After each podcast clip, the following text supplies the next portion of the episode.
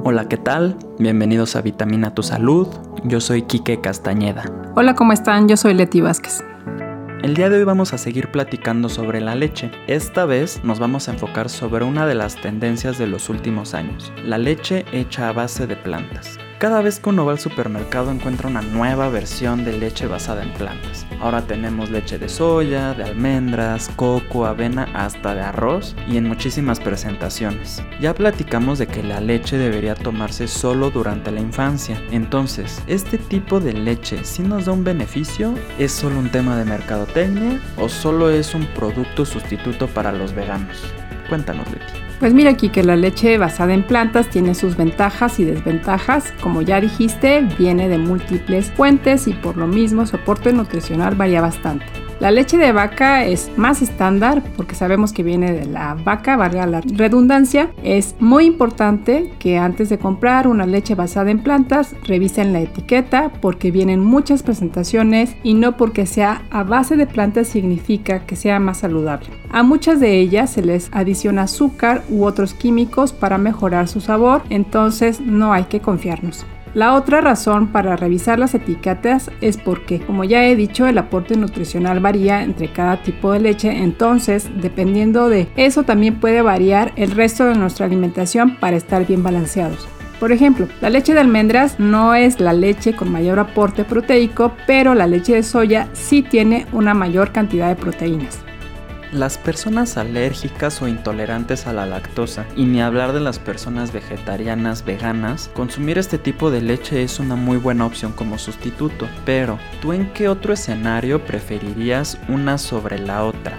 Mira, a inicios del 2020 se publicó un estudio en la Revista Internacional de Epidemiología en donde se incluyeron 57.950 mujeres con un seguimiento largo a 7.5 años, en donde se evaluó la ingesta de leche vegetal, en este caso la leche de soya, y el desarrollo de cáncer de mama. Los resultados en este grupo de mujeres que consumían leche de soya no se asoció al riesgo de desarrollar cáncer de mama versus el riesgo que ya habíamos hablado en el podcast anterior con la leche de vaca, en donde sí se encontró un riesgo del desarrollo de cáncer de mama, entre otros. En cuanto a las características de la leche vegetal, veamos. La leche de almendras es elaborada con almendras molidas y agua, la cual también contiene almidones y espesantes para mejorar su consistencia y vida útil. Las personas alérgicas a las almendras o nueces deben evitar su consumo. Generalmente no contienen grasas saturadas y obviamente no contienen lactosa.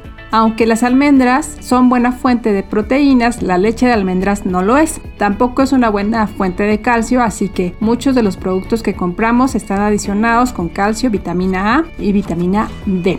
Además, dichas leches pueden contener el derivado de una alga roja que se utiliza para espesar, pero puede dar como resultado problemas gastrointestinales y hay una preocupación sobre el uso de las grandes cantidades de agua que se utilizan para elaborar dichos productos. La leche de soya es elaborada con frijoles de soya y agua, y al igual que la leche de almendra, se puede estar adicionada con endulzantes espesantes para prolongar su vida útil.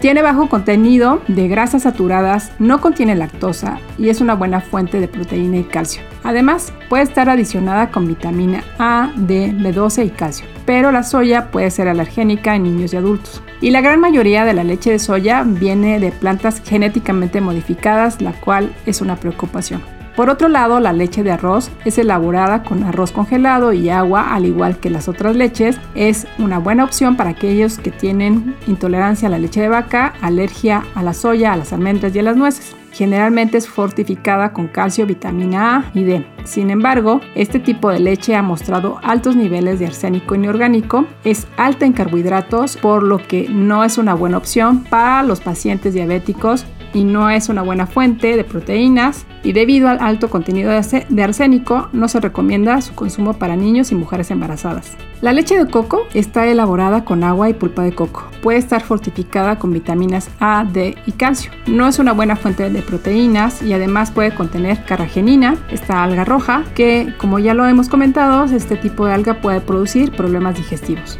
Muchas gracias por el excelente resumen. Creo que es importante mencionar porque muchas veces uno cree que por ser de origen vegetal quiere decir que es 100% saludable y si bien tiene menos desventajas que la leche de vaca, tener esta información nos puede ayudar a decidir de acuerdo con las necesidades de cada persona y tener opciones siempre es bueno para tener una mejor alimentación.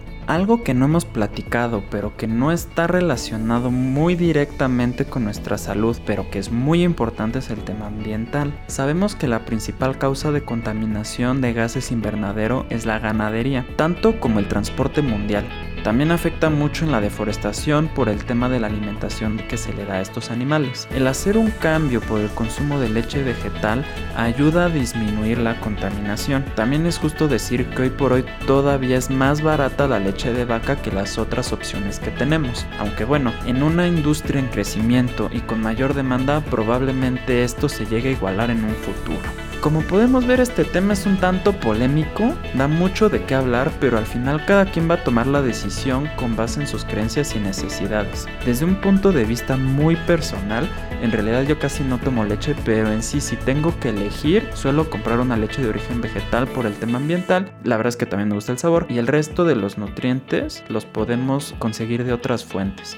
No olvidemos que hay muchos otros alimentos con los cuales podemos basar nuestra dieta. Leti, ¿algún mensaje final que te gustaría comentar? Claro, Quique. Habrá que tomar con precaución cuál leche elegir, ya que como hemos platicado puede causar alergias. Algunas no son buenas fuentes de proteínas y pueden causar algún otro tipo de problemas por los componentes que se les agregan. Además, como la leche de arroz puede contener arsénico, lo cual deberemos tener muy en cuenta. El consumo de la leche en la infancia es muy importante para el desarrollo del ser humano, pero cuando ya somos adultos ahí ya no es lo es tanto. Yo creo que debemos consumir la leche vegetal igualmente con cautela, elegir bien qué tipo de leche es mejor de acuerdo a nuestras necesidades energéticas en nuestras actividades del día a día. Pues muchas gracias por escucharnos y llegar hasta el final del programa. En el siguiente capítulo veremos cómo la risa puede afectar directamente a nuestra salud.